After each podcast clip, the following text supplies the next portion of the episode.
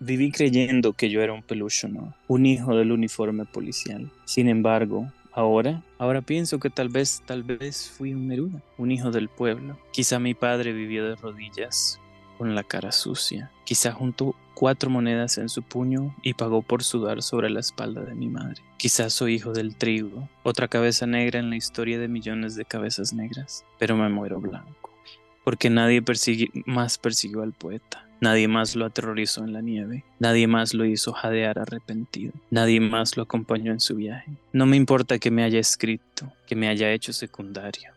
Yo también me escribí y lo hice pésimo. Me inventé sin vida, solo, sin amor. En cambio, el poeta me inventó furioso, lleno de viento. Incluso me escribió, me escribió una muerte fabulosa, una muerte policial, lenta, fría, con detalles rojos, con música, con animales, con árboles, con poesía. Buenas noches y bienvenidos a Segundas Impresiones, el podcast en el que nos gusta hablar de cine y en el que nos gusta hablar de cine poético, de cine que se llena de poesía o de cine que expresa poesía en su con sus imágenes. Y de Gael García Bernal. Gael García Bernal será un poema. Em, ¿Te gusta Gael García Bernal? Uf, uno de los mejores, uno de los mejores. Sí, sí, la verdad es que él es excelente. Uno de los más talentosos puede hacer cualquier cosa. Hay una que yo vi de que, que no pude terminar de él que se llama Me estás matando, Susana, creo que está en Netflix también, y que me aburrió mucho, pero él me pareció buenísimo. O sea, ¿en qué, en qué mundo este actor trabaja tanto, pero al mismo tiempo no lo vemos en tantas cosas? ¿O sí? Tantas cosas. O sea, sí, e, es cierto, como que ha sido un poco valorado en como el mainstream, supongo, pero no siempre, siempre hace como cosas bastante interesantes. Y ha trabajado, con, ha trabajado con los directores más famosos actualmente, no entiendo por qué no se le da el crédito que... ¿Cómo estamos de su filmografía que, que ha hecho así grande?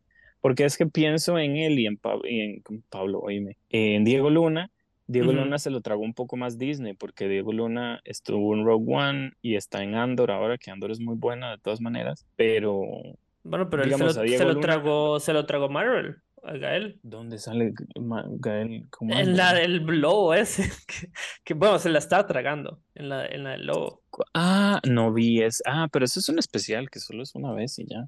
Sí, pero estoy seguro que va a seguir saliendo. De pero es que hay, que trabajar, ¿no? el, actor tiene que tiene que ver cómo come. Estoy seguro que con la plata de coco más que suficiente. Ah, bueno, le hizo la voz. Ah, bueno, ok, te acepto esa. Pero eso es trabajo de voz, eso es, un poco diferente. con más razón, solo tiene que ir como tres días y después ya le pagan como un millón de dólares, no sé. Bueno, no, sabemos, hay que pedirle los, los cheques a Gael. Eh, sí, porque de ahí, yo a Gael no lo pienso sin Diego Luna. Desde ahí, tu mamá también, para mí ellos son como el dúo ahí dinámico, muy chiva tipo, tipo Ben Affleck y Matt Damon. Claro. Em, Curiosamente, pero no, nunca vi y tú, y tu Matt también. no me digas. Sí, nunca la, vi, nunca la vi, sí. Wow. Ups.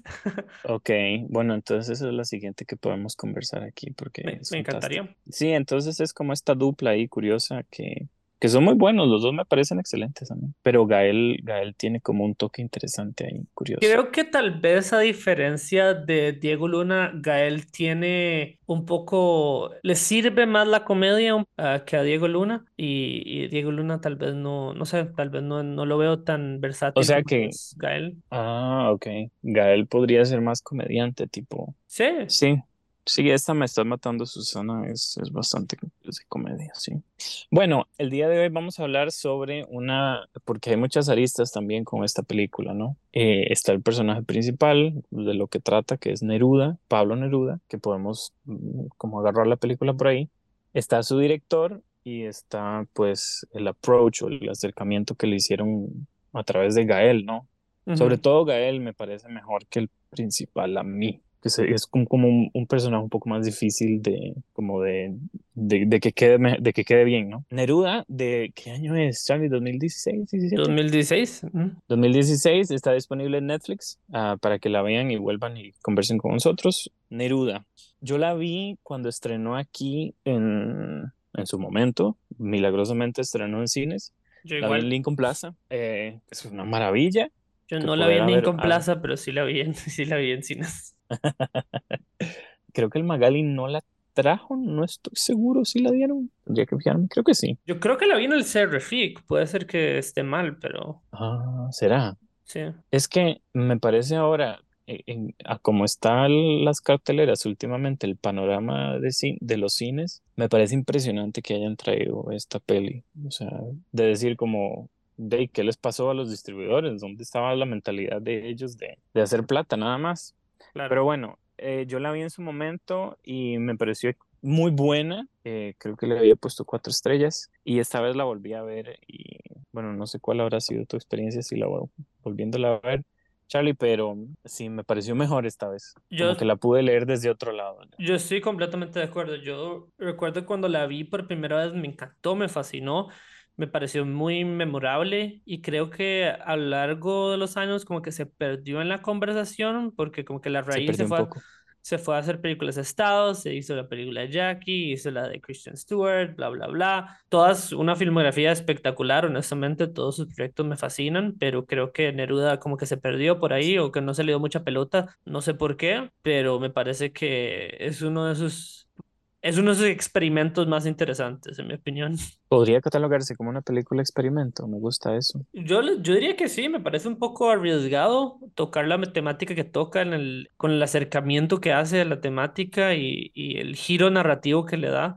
Eh, me parece algo que no ha replicado en sus otras películas, pero me gustaría verlo en otro tipo de, de cine, ¿verdad? Quería hablar de la Rain, pero primero tal vez agarremos a Neruda.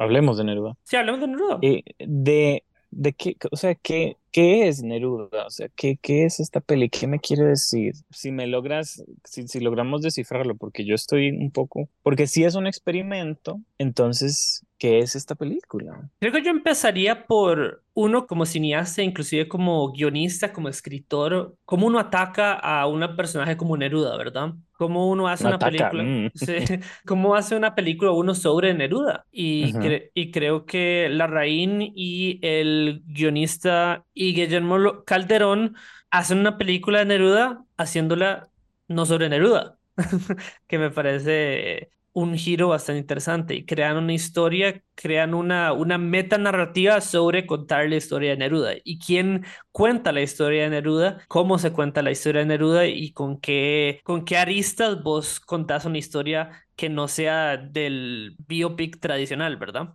Es que la Rain hizo eso, no sé si, creo que, bueno, no, no, no tengo bien como la, la línea de tiempo, pero creo que fue la primera. Después de esto fue Jackie y después Spencer, ¿no? Creo que esto es como esta manera de él. Yo, yo mencioné tal vez hacer un experimento en el cine y creo que no es algo que difícil de encontrar en el cine de la Larraín porque no ya es un gran experimento so- sobre el cine, ¿verdad? Cierto, él hizo no y no es un, bueno, no dos puntos, la alegría ya viene, Ujú. eh, y que es otra obra absolutamente maestra, que no hay palabras lo buena que es. Pero entonces, digamos, porque, no sé, la manera de él como acercarse a los temas y acercarse a sus personajes podría verse como, como él intentando, sí, no, no hacer un biopic, un biopic em, tradicional. Pero al mismo tiempo, porque uno podría decir, sí, es un, un biopic ahí, como que mm, porque tiene a la figura, pero en, en, en, en realidad no me parecen tan biopic a mí. Me parecen más como estudios de personaje que, que son como eh, los que, lo que dicen greater than life, o sea, como más grandes que la vida. Claro. Porque entonces sus personajes mismos, digamos, Neruda, Jackie, Spencer, eh, ve que, que les cambia el, ve que les cambia el nombre, digamos. Em, porque ya, Jackie es siempre como Jackie Kennedy, lo que se conoce es el apellido, ¿no? Y en el caso de Spencer se conocía como Diana, eh, no, no con el apellido. Entonces, como que a la hora de él, y me parecería interesantísimo ver cómo le pone a, al de María, a la de María Callas, como a la hora de él cambiarle el título, como de darle un nombre diferente, entonces crea un personaje nuevo. Está diciéndonos a nosotros, por favor, lean esta película desde una perspectiva que no es una figura histórica, sino que es un personaje que se está moldeando aquí, que se está, que se va a ir construyendo y se va a ir desarrollando a lo largo del- de la película. Ah, Muy importante, todas esas películas son ficciones. completo es 100% pura ficción. No hay ningún, no hay ningún biopic que la ha hecho que no sea 100% ficción. Spencer es una película de fantasmas sobre la princesa Diana y Jackie es casi que un, una, una introspección cinematográfica que, que obviamente no, no está como ligada a la realidad porque es casi que solo el diálogo interno de, de Jackie Kennedy por, toda la, por todas las dos horas de la película. ¿Y entonces qué es Neruda? ¿Qué es Neruda? Te la vuelvo a hacer la pregunta. Ah. ve qué bonito, ve qué fácil, y, y, porque entonces se vuelve más accesibles para el público. Ve qué fácil catalogamos Spencer y Jackie decir esto es esto y esto es esto, pero ¿qué es Neruda? ¿Cómo hacemos con esta peli? ¿Por dónde nos acercamos a ella? Para mí, Neruda son dos películas y esas dos películas son extremadamente buenas. Ok. okay. Y las dos tienen su propia dualidad y tienen, están en conversación con una otra. Uh, obviamente, la que más destaca es el policial, la película policial dentro de la perspectiva del detective que está persiguiendo a Pablo Neruda, Oscar Peluchonó, protagonizado por Gael García Bernal, y la otra es la película sobre Neruda escapando. Eh, lo interesante es que la manera en que Larraín cambia su lenguaje cinematográfico para filmar estas dos películas, entre comillas, cambia dependiendo de cuál personaje se está enfocando a lo largo de la película. Mm, y las intercala una a la otra solo para entonces hacerlas encontrarse al final. Una es un policial, o más que todo un policía, persiguiendo, no sabemos ni a qué, porque no sabemos qué es Neruda para él. Y la otra es él huyendo, pero al mismo tiempo, tal vez descubriendo el mundo, ¿no? O descubriendo que, que él, él mismo, Neruda, Pablo Neruda, o, o, el nombre que le dan, que no me acuerdo cómo es, que es larguísimo, que es un nombre real, entre comillas, es una farsa. Él es un farsante, porque este encuentro que tiene con la mujer que le dice, y cuando todos seamos libres, ¿cómo van a...? O sea, cuando todos, creo que le dice así, no me acuerdo bien, cuando todos seamos libres, entonces van a ser como, como tú o van a ser como yo. Que yo le limpié, creo que le creo que limpié la mierda de los, eh, de los, ah, de los ricos durante años. Y él le dice, todos van a ser como yo, como con sus ínfolas, como con su personalidad, ¿no? Como que viene con una personalidad ahí eh, creada, pero al mismo tiempo tiene que, no sé, como eh, sacarse el rompecabezas, como quitarse las piezas de lo que es él como rompecabezas, ¿no? Que de ahí me, me, parece más interesante la figura del policía, de Gael García, porque entonces uno se construye y el otro se deconstruye, porque entonces el policía al construirse al final se da cuenta que no es nada, que no era nadie, mientras que Neruda se reafirma a sí mismo y se reafirma dentro de su, en inglés es persona, que es, digamos, eh, ¿cómo podemos decir? su ser. E, es que no es un ser, es, es como la máscara que tiene ante, el, ante el mundo, ¿no? Deja de ser su yo anterior y se vuelve el real, el verdadero, digamos, Pablo Neruda, que es al final del día una invención completa. Sí, para mí... Me fui por la tangente ahí. No, no, no, es, es una buena tangente por dónde empezar precisamente porque creo que las dos películas, o al menos estas dos tangentes en la película, eh, no sirven sin la otra, ¿verdad? Eh, ver un, a mí tampoco me, creo que me interesaría ver mucho un, una película que solo fuera un policial persiguiendo a Pablo Neruda o una película que solo sea el 100% Pablo, Pablo Neruda mm. deconstruyéndose a él mismo. Mm, um, mm. Muy astuto el hecho de que estas dos trayectorias de, de los personajes como que se ajustan al final y están como en sintonía y llegan a un punto de quiebre bastante interesante obviamente creo que es imposible no hablar de la película sin hablar de como el contexto político en el que está como situada donde empieza la cúspide del poder de, de Augusto Pinochet, ¿verdad?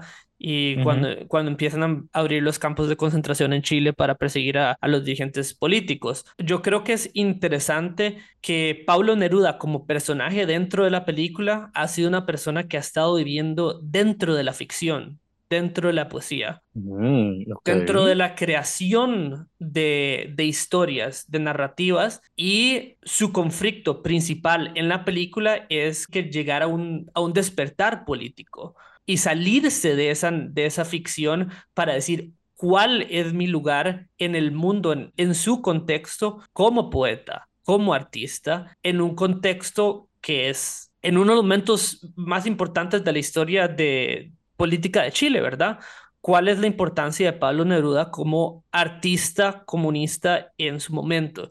Pablo Neruda llegando a entender y transformar su perspectiva al chocar con lo que fue un momento político bastante duro. Ahora, la inversa es aún más interesante, ¿verdad? Que es estos dos, eh, Guillermo, Guillermo Calderón y Pablo Larraín, crearon, crearon esta representación del fascismo chileno dentro de Oscar, de Oscar no que es un personaje completamente ficticio, creado desde cero, pero es un personaje que está dirigido por un compás sumamente político, que es el atrapar al atrapar a estos a estos sectores marginarios de, de la comunidad política de Chile pero lo hace a través de la ficción. Entonces, él se cree que está un policial, él cree que están que está en una película de policías. Y, y, ese contraste me parece sumamente, no sé, nunca lo he visto en una película como planteado de esa manera, que llega un, un personaje que está cada vez acercándose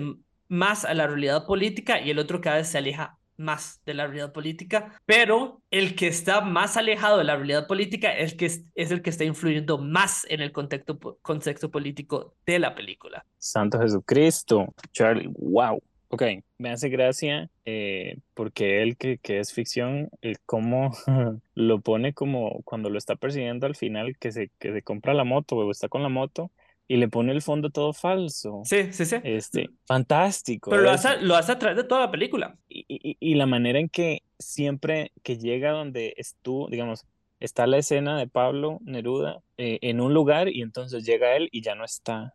Entonces la siguiente escena llega, llega el policía y ya no está. Ese, como ese, lo del, ese juego, digamos, visual narrativo me gusta mucho, que es como ese camino que estás diciendo, ese camino de alguien que fue persona, que está como en su camino a convertirse en full personaje, ¿no? Ante el mundo, digamos, ante los franceses, que es el final. Para mí, eh, con, con respecto a lo que dices, el Oscar no es un personaje ficticio víctima de Pablo Neruda, de su, de su escritura y de él como pensador y, e imaginador, porque entonces, ¿qué sucede? Oscar Pelochono termina convirtiéndose en una metáfora. Claro. O sea, el personaje que vimos que estaba como bien diseñado y todo, em, su muerte es convertirse en full metáfora. Y eso me parece increíble. Súper, este, si se quiere, pun intended, Em, ¿verdad? Porque, ah, digamos, a mí me gusta que, y, te agradezco que, que, nos hayas puesto en contexto, porque yo me quedé en historia, yo de historia soy malísimo, y, me gusta que la película funciona dentro de ese contexto político, ¿verdad?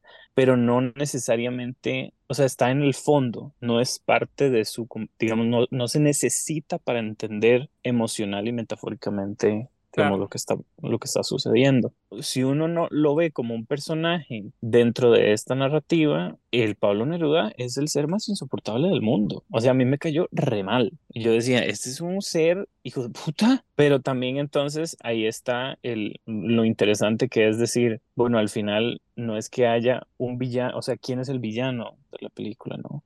O no es no sé si necesariamente hay un villano, sino que el fascismo, tal vez. Pinochet, tal vez. bueno, es, es, tácito, villano tácito. sí. Pero es, digamos, es el triunfo de, del escape que existe, por, por, por, el día de hoy existe, digamos, en películas o en, no sé, TikTok. En su momento el escape era la poesía, era el escuchar y dejarse ir por los versos que daba Neruda, por, por la manera en que pronunciaba sus poemas, ¿no?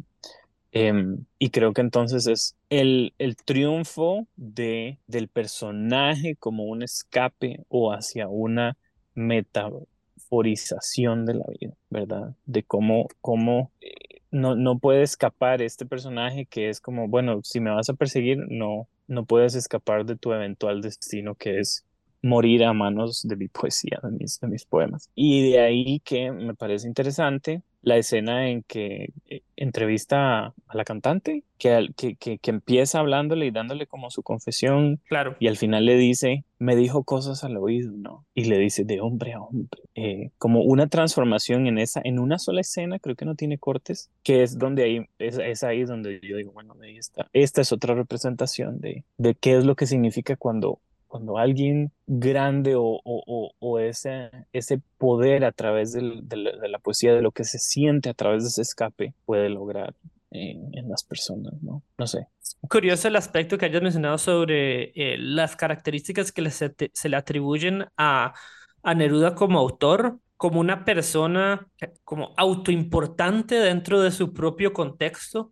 Y, y esto es parte de como el diálogo Inter, me, un diálogo muy interesante que me parece que también la película está intentando detener, que es cuál es el lugar otra vez del, del ser, de la personalidad, de, de, de, una figura como Neruda. En ese contexto. En ese en contexto. Ese uh -huh. Uh -huh. Importa, importa cómo, cuáles fueron las, las características de personalidad de una persona dentro de, de un momento donde el arte fue perseguido políticamente. Uh... No, o tal vez, perdón, ¿qué es lo que prevalece? Uh -huh. ¿El poeta o el comunista? Correcto. ¿Verdad?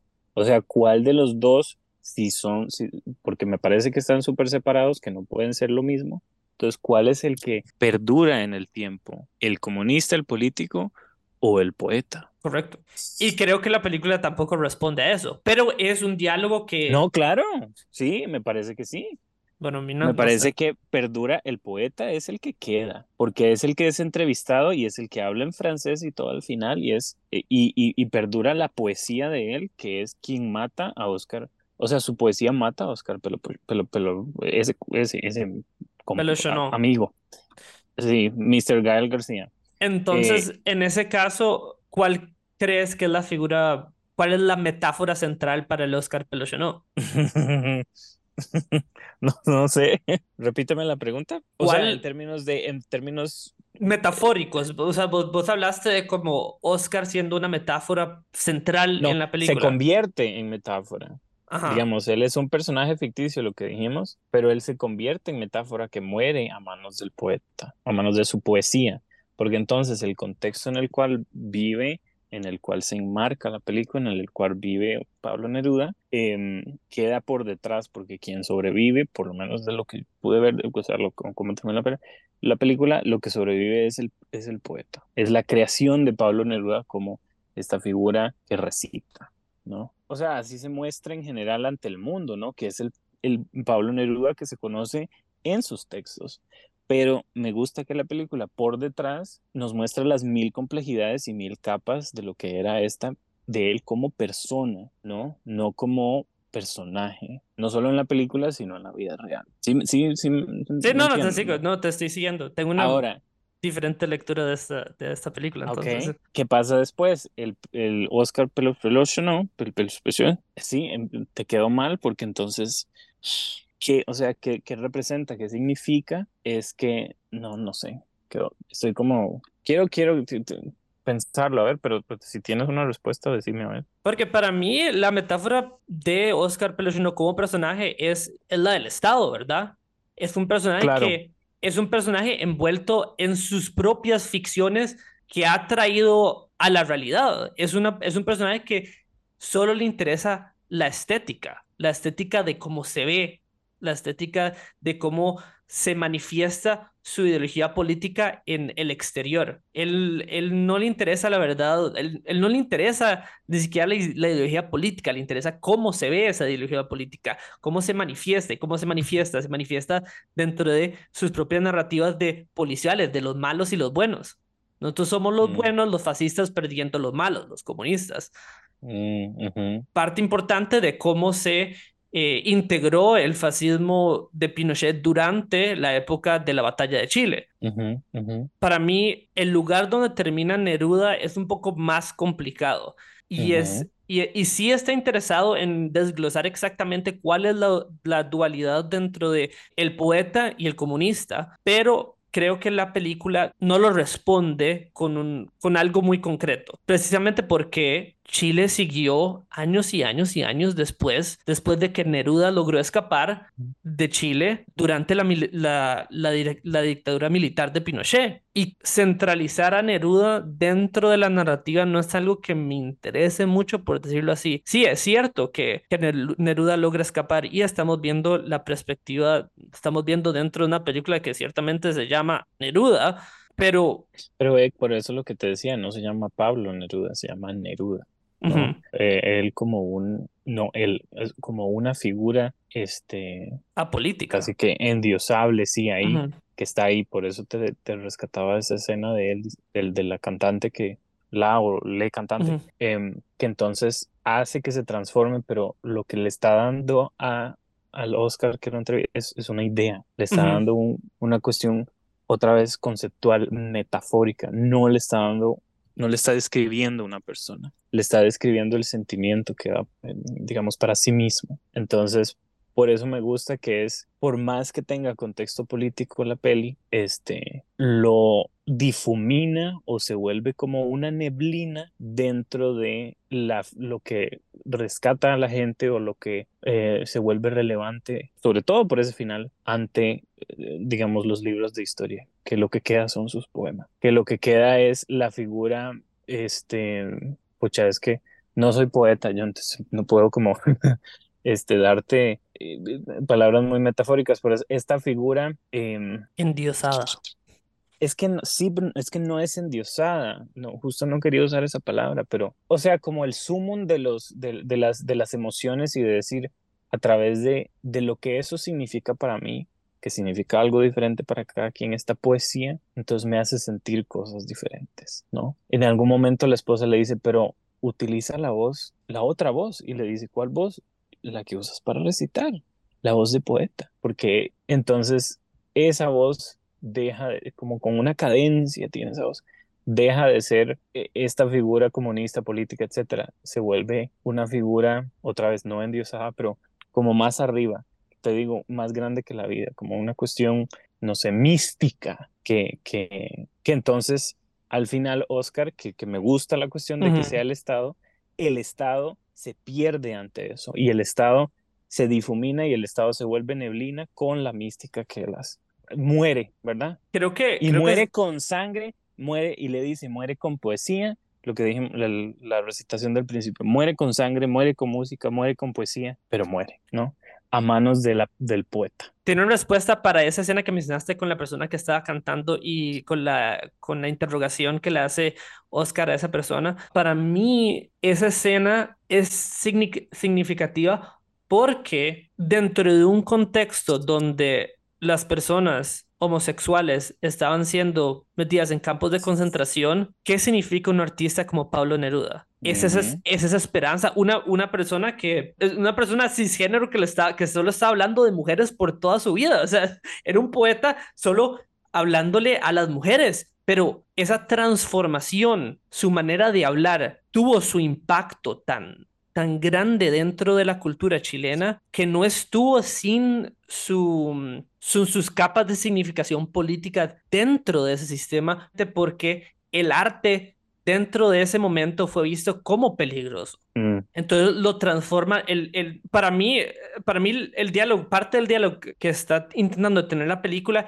es hasta qué punto el arte o la poesía puede ser un arma para mí no ciertamente al final llega a la conclusión de que la poesía fue lo que mató a la dictadura chilena, porque cierto, no, no, lo, no lo fue, eso no fue lo que mató, no fue lo que mató el régimen de Pinochet, fue de hecho la sangre y la unión del pueblo, pero el arte fue parte muy importante en cultivar esa importancia política. Y creo que una parte muy importante de esta película es Neruda cuestionándose hasta qué punto el arte es importante. Y creo que la respuesta es que lo es hasta que ya no lo es. lo es hasta que lo es hasta el punto donde que Neruda escapa a Francia. Sigue siendo muy importante y siempre lo va a ser, pero al final de la película Neruda escapa a Francia. Y lo logra escapar, logra escapar por lo que le dicen en la película. Logra escapar porque vos sos Neruda, porque vos tenés una capa de protección que el pueblo no lo tiene. Estás protegido porque sos artista. Si sos artista en un contexto donde es peligroso ser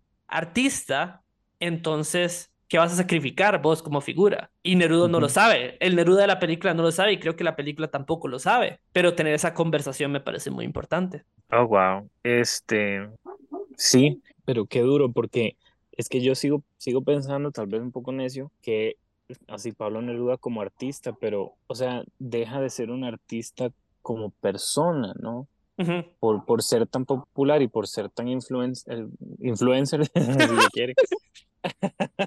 Ese, o sea, se, vuelve, se convierte en algo más y puede escapar porque es él. Claro. Y porque ni siquiera es hombre ya, ¿no? Es artista, poeta.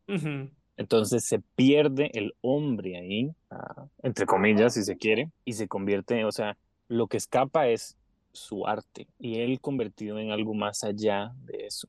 El, cantante, la cantante, o sea, es artista y me parece que, que, lo hacía excelente, pero no puede escapar, o sea, lo que tiene es, es, el, es el, como el hilito, el rayito de luz que le ilumina la figura de Neruda en cierto momento para poder sentirse validado, o sea, y que, que, que, que vale en esta vida, ¿no? Pero no es la persona, no es él, sino es la idea de él y es la, el aura que le, que le engloba a Neruda en general, ¿no? Claro. Entonces, por eso es que... Creo que entonces lo importante de rescatar ahí entonces es que lo que le da esperanza al pueblo es la idea de Neruda como artista dentro de ese contexto político, no Neruda la persona en sí, en carne y hueso. Sí, y ni siquiera Neruda como artista, sino lo artístico que significa él, su, su arte mismo, su otra vez la mística que lo engloba, la mística que engloba la poesía, cómo la metáfora nos lleva a otros lugares y la metáfora nos, o, bueno, a mí no tanto, pero no, eh, nos hace sentir más allá eh, y nos hace otra vez escapar, ¿verdad?, de, del contexto y la realidad política tan dura que había en ese momento. Entonces, sí, queda como, quedo como un poco patinando también y, y, como que le tratamos de dar significación cuando a mí la... La película está patinando en, sí, creo que parte de la, lo que la hace tan especial es que está patinando alrededor de esas ideas. No, no aterriza en un monólogo que, que te resuelve todo al final, sino mm. termina en una ficción. Termina en una ficción. Termina, de hecho, matando esa ficción. Mata la ficción. Pero eh, igual la gente, los franceses este, la mantienen viva, aunque ya haya muerto, ¿no? Esa ficción. Y entonces él mismo dice, cuando le dice, dijiste mi nombre, dijiste mi nombre, eso me, hasta que me pone, se me palan los pelos, este, porque entonces, ¿qué significa que diga su nombre? Porque ya murió. La, eh, digamos, al convertirse en metáfora, eh, pero murió. E, e, ese, el, el, el, policía murió, pero entonces le dice, si dijiste mi nombre, y entonces la imagen que es del final, de él abriendo los ojos. O sea, abre los ojos, el muerto abre los ojos, porque entonces al decir el nombre, muy coco eso de mantener a la gente viva en el más allá, este, lo mantienes con vida, ¿no? Entonces, ¿qué es lo que mantiene Neruda con vida? ¿Qué es? O sea, y los franceses, al darle pelota, al darle bola a su, a lo artístico de él, que es lo que permanece, que es lo, que queda, eh, entonces Neruda dice, bueno, voy a alimentar esto que es lo que interesa y que es lo que va a hacer que yo sobreviva. Mire, caballero, yo le voy a decir una pura cosa. Uno no siempre tiene la posibilidad de encontrarse con un bate, con un poeta de esa categoría y que vaya a la casa de uno, que comparta. Para mí fue un milagro, fíjese, un milagro. Y él estuvo ahí conmigo. Y yo estuve con él. Él me dijo que éramos lo mismo, los dos. Después me hizo cantar, me preguntó qué sentía cuando yo cantaba. ¿Qué, sentía? Imagínense, yo compartí cosas con él que yo no comparto con nadie. Le dije que a mí me gustaba mucho el jazz, me gustaba la música clásica. De hecho, le canté un, un, un minué que me gusta mucho a mí, un, de Johann Sebastian Bach. Le canté y, y, él se emocionó mucho. Me dijo que yo era un, un, obrero del arte, que yo era, yo era un artista, así como él, de tú a tú. Y de repente él me, me dijo una poesía tan linda, larga. Me puso la manito aquí en la rodilla, me acuerdo, estaba como calentito él. Y me lo dijo acá. Despacito. De artista a artista, ¿me entiendes? De hombre a hombre. Con respeto humano. Pero eso, vos, perro culiado, no lo voy a entender nunca. No sé, me, como que mis ideas vuelan un poco y, y de verdad, como te dije, no. Cuando una película no lo responde a uno las cosas y uno como que les da a veces vueltas y vueltas, me gusta no quedar en nada y decir, esa es la película, eso es lo que hay. Pero estoy, de acu- estoy completamente de acuerdo porque hay muy pocas películas, al menos hoy en día, que, que no resuelven de manera bonita, ¿verdad? Quisiera repetir Jackie y Spencer porque las vi en su momento, solo una vez, eh, y ver si como, como que, como que no resuelva nada, digamos, en, en esos, porque entonces al final esas dos figuras, ve, ve qué interesante, Neruda es una figura un poco más conclusiva, Ujú. ¿no? Jackie y Spencer son figuras no concluidas, ¿no? O con finales abruptos. Entonces, el que le interese contar eso, que esas historias que no tienen finales, por lo menos desde la realidad, em, me parece fascinante, ¿no? Sí, y creo que parte del el ejercicio que está haciendo Jackie es agarrando la figura de alguien como Jackie Kennedy, que es una figura que, O Jackie Onassis. de, sí, de Jackie. Onassis, ajá, de Jackie. Onassis, que, que todo el mundo, bueno, eh, mucha gente conoce y transformarla en una persona de carne y hueso hasta el punto que es incómoda. Es una Jackie que, que llora en la ducha después de que su esposo muere. A mí esa peli me gustó mucho. Yo recibió muchas críticas en su momento, pero a mí me pareció fascinante. Adoro esa película, la Es, adoro. es muy, muy interesante. Y la manera en que, que filma los diálogos, que también lo hace aquí, que en un solo diálogo los cambia como de escenarios, eso me parece fantástico. Bueno, e- como... eso me parece un poco... mm, La gente que le gusta eso y critica las nuevas de Malik, no lo entiendo muy bien porque es básicamente el mismo ejercicio formal, pero bueno. Sí, sí, Que o todo, sea, que es todo un bien, o sea, me encanta, me encanta, lo adoro. e- es un ejercicio formal casi pedante, si se quiere, ¿no? Eso es como decir, véanme, pero lo agradezco. O sea, Y le va bien, le va bien, le va bien a, a Larraín. no muchos directores lo, llegan a tener la confianza que alguien como Larraín tiene detrás de su, de su, de- Lo- mal. también pensando en no, esta cuestión, no, no sé si artística, pero lo la, la cuestión propagandística, ¿no? Ujú, La ujú, cuestión de, de eh, cómo mezclas la realidad con, con la propaganda y eso, o sea, ujú. como esos juegos están ahí, ¿no? Me gusta mucho cómo, cómo le, le hace a uno como pensar en esas dualidades que existen en la vida entre lo real y lo no real, lo real y lo metafórico, lo real y lo, eh, digamos, inventado o lo real y, lo que inventamos nosotros, en el caso de Jackie o de Spencer, digamos, lo que inventamos nosotros de esa persona y que creemos que esa persona vivió, aunque pues no lo sabemos en realidad, ¿no? Claro, ¿cuáles son las historias que se van a contar de esa persona años después? Esta es la única, es una de las pocas películas que lo, de lo que tengo entendido que es de, de Pablo Neruda, igual que de Jackie Onassis y que de la princesa Diana. Bueno, ahí, por ahí está la de Naomi Watts, que a nadie le gustó, pero, pero mm, No la he visto, pero yo tampoco. es mala. Sí. Pero Ah. bueno, ves, esos son biopics, digamos, más, eh, si uno piensa en cualquier otra, son biopics más como, ok, Wikipedia, voy a contar Ujú. esto así, así, así, así, porque así pasó y punto, ya, chao. Que a mucha gente le gusta eso y pues lo acepto, pero, o sea, eh, la Raín tiene esto que, que va un poco más allá y dice, esta figura trágica, porque son trágicas, la verdad es que todas estas figuras, la voy a profundizar un poco más y voy a hacer mi propia versión de esa, de esa figura eh, y le voy a dar como mi toque personal, que al final termina siendo maneras de, digamos, explorar eso que decías, las historias a través de la vida real, pero que en realidad la vida en sí misma es pura ficción. Ujú. Todo lo que vimos en, en el asesinato de Kennedy, todo lo que nos cuentas de Diana, es ficción porque no sabemos qué fue lo que pasó realmente, porque no vivimos la vida de esa persona. Pero a través de estas películas vivimos esa realidad que crea él en ese momento, ¿no? Que se vuelve interesante porque, otra vez me gusta esta palabra, la, les crea una mística diferente. Es una cuestión, un misticismo interesante que, que existe solo como en términos de cine, digamos, El en, cine, en sí. ese movimiento. Eh, Exacto, sí, porque creo que la reina entiende algo muy bonito del cine, que es, al fin lo que está creando es una idea y está creando un discurso, no está creando... Una, no está haciendo una autobiografía, porque Exacto. eh, si me dices, ah, esto podría suceder en un libro, sí, pero entonces el libro se lo, lo catalogan como una ficción, porque si vendes un libro de Diana o de Jackie, tienen que ser biografías, ¿no? Tienen que ser esto vivió y esto así, y el testimonio de este testigo y esta persona, súper casi periodístico. Mientras que en el cine puedes ir más allá de eso.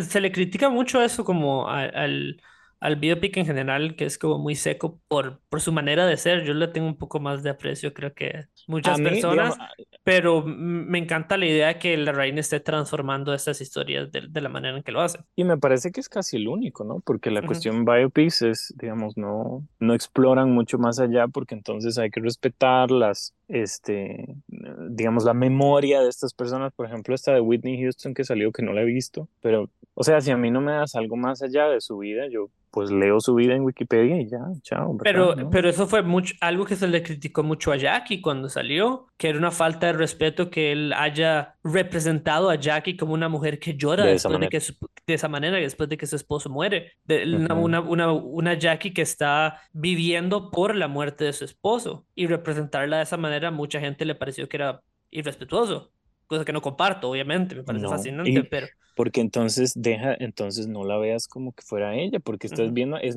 es Natalie Portman, por Dios, no es Jackie.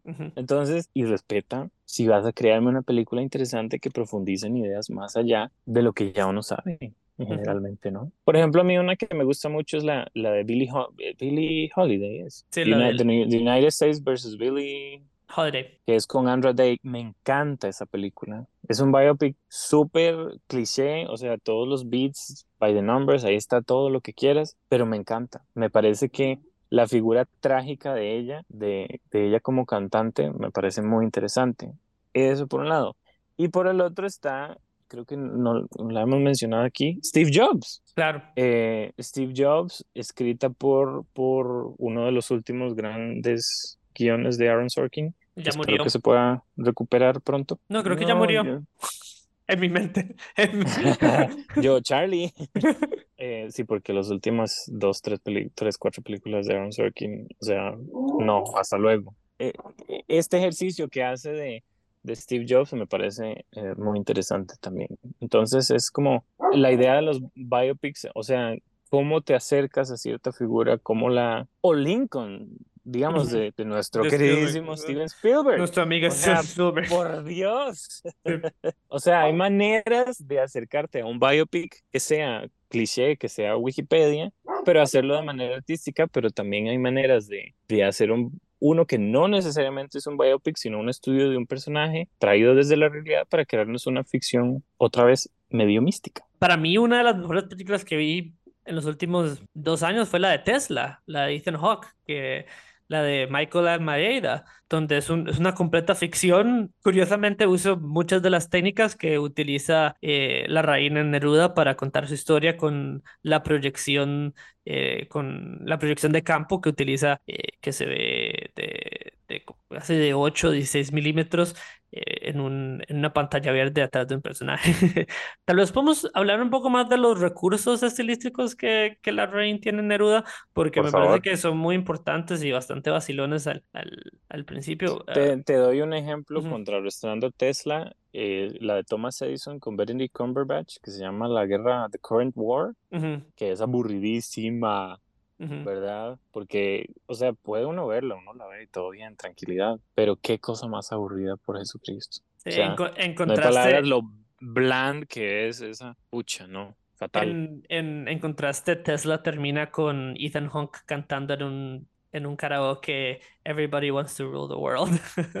Una maravilla, sí. O sea, ese tipo de cosas son, son interesantes de explorar en el cine. Ah, bueno, el recurso de la comedia en Neruda me parece Mm. Bien utilizado. Eh, la cara de, de, Gael García Bernal, un, un, un, héroe trágico dentro de su propia historia, que al final realmente se vuelve trágico, donde la, la, su propia muerte y que me parece, eh, yo estaba al borde de, de llorar cuando estaba viendo ¿Ah, eso. Con ese final de la, ah, no, al borde de las lágrimas. Claro que sí, es impresionante. Después de verlo a él este, en ese fondo con la bicicleta y los anteojos, es casi como un Looney Tunes. O sí, sea, sí, por sí. Dios. No solo, no solo eso, pero eh, lo transforma como en un western, como en un spaghetti western, como Django o Con el gran, caballos el, el gran silencio de Corbucci, donde sí, los caballos se persiguen, impresionante. No, y le da, le, le pone barba Neruda y entonces lo vuelve y, le- y se pone como los comanches, se pone como el, Ujú. el poncho Ujú. y el otro muere en la nieve. Es una maravilla. Esa, esos, los últimos 20 minutos de esta película son impresionantes. Sin mencionar que la música, eh, antes de llegar a esos 20 minutos, la persecución, hay, es, es un, hay un piano ahí que, que es, no sé si es original o es, creo que es Bach, no sé, porque, porque el cantante también le dice como le recite algo de Bach, que Es, fantástico. es Charles Evans um, por mucho de la película. Reusa el mismo tema musical por... Ese piano, porque en un, en un toque cerré los ojos y yo dije, esto es como estar en un concierto Ujú. el clásico, impresionante. O sea, el uso de la música aquí y, y, y de pronto utiliza música muy exagerada, eh, como para decir, estamos en un policial, pero después se calma y dice, no, no, esto en realidad es otra cosa. No, no, no, o sea, y el color, o sea, el filtro de color que utiliza, como, ¿qué podría decir? Como morados rosados ahí, um, y, y funcionar como muy a contraluz, con iluminación natural y todo. No, uno puede decir, es que aporta la trama y así, así, pero son recursos estilísticos que entonces, como dijimos, funcionan como un experimento, de decir, que la poesía se tiñe de colores, de figuras literarias, de un montón de cosas floridas para llegar a ser lo que es, ¿no? Entonces Neruda es eso, está como queriendo imitar esos tintes que tiene la poesía a través de todo, porque entonces los momentos en que está solo Neruda sin hacer poesía son súper oscuros, ¿no? Los ilumina diferente. Cuando habla con la esposa son como más, eh, los matices no son tan coloridos. Mientras que cada escena del policía de Gael está iluminada como con, con saturación diferente, como dándonos a entender la cuestión poética. Es como, como decir, este hombre es pura poesía. Y, y la edición, por, eh, utiliza la- las, estas escenas como si fueran estrofas de un poema, donde vuelve, vuelve a la misma escena, pero esa escena Vuelve. hablando y, y rima, es, es, es como, es poesía en movimiento, es- está utilizando la edición para hac- hacer un, un reflejo de lo que es la poesía de, de Neruda, me parece. Casi de estudiar, Excelente, porque sí. entonces la, eh, cuando está con, en el, creo que es el prostíbulo que cantan, Ujú. están ellos ahí y mueve la cámara de cierta manera y cuando llega él, el policía, Oscar Pochonneau, la mueve, no sé si parecido, pero de una manera que Sí. está Neruda ahí, pero entonces camuflado, vestido de mujer, ¿no? Entonces lo que dices es reiterativo poéticamente, pero también fílmicamente. Fantástico, brillante, increíble. Quedó, quedó con buen sabor de, de Neruda. Igual, No y que si la, quieres- no, que la vean en Netflix antes de que se vaya, porque... Antes de que la quiten, ah, están, hay varias de Larraín también, de sus primeras, eh, Fuga y Tony Manero, creo que siguen ahí, que no las he visto, pero Tampoco. al ser como iniciales son diferentes, ¿no? Como que aquí ya en Neruda y estos ya ha agarrado más confianza y, o, o se cree más, no sé, más Tal vez demasiada confianza para algunos. Más bien demasiado, exacto, sí. Pero vale la pena, ¿no? O sea, no es, y me voy a atrever a decirlo, no es el cine de Ari Aster que quiere meterle a uno, o sea, como, como, como con hisopo eh, la metáfora y además que se ve horrible. O sea, una fotografía plana, blanda, ble, me, o sea, casi como, como comer tierra, mientras que, o por más que uno crea que, que, que se pasa, eh, Larraín va un paso más allá y, y, y, y hace sus películas y moldea a sus personajes a través de, su de sus imágenes, a través como, como que sus películas tienen textura, como que casi que puedes olerlas, casi que puedes tocar y sentir la textura de cada una de sus películas, ¿no? Sobre todo Spencer, que tiene, no sé si fue filmada como en 16 Sí, o en creo que 8 sí. milímetros, en. Super 8, que se ve tan, como con tan, tan granulada, eh, que la puedes como sentir y tocar. Neruda, otra vez te digo, esos colores, uno puede como, como oler el condimento, como, como las, em, como los olores de las flores que me dan poesía, ¿no? Como que puedo a través de la imagen oler ese- esos morados, esos colores rosados que tiene, esos azules teñidos, y luego la nieve con, con, ya me estoy poniendo poético, Charlie, aquí, la nieve como con la sangre, la entonces uno sangre. puede sentir el frío de la nieve, o sea, yo sentí el frío de la nieve ahí, y, y las gotitas de sangre es como, uff, no, no puedo yo. Me, me gustó mucho lo que has dicho sobre como patinar porque me parece que es una película que patina, eh, es un, es un buen adjetivo que usar para la película, que patina alrededor de sus personajes, que patina alrededor de su temática y, y que patina alrededor de su Ah. estilística inclusive. En- en- en- como en el Patines Music, que uno va en, Ujú, en exacto, círculos. sí. ¿Has ido a Patines Music, Charlie? No. Claro. Patinas sí, ok. Este, bueno, circularmente vamos a patinar y vamos a cerrar aquí. Eh, debería cerrar con con otra cita, pero no tengo, pero bueno. Eh, para no alargarlos más, eh, circularmente cierro y patino y espero que la próxima patinemos con otra peli así de buena como esta. ¿Algo que quieras cerrar, Charlie, no? ¿Todo bien? Eso es todo.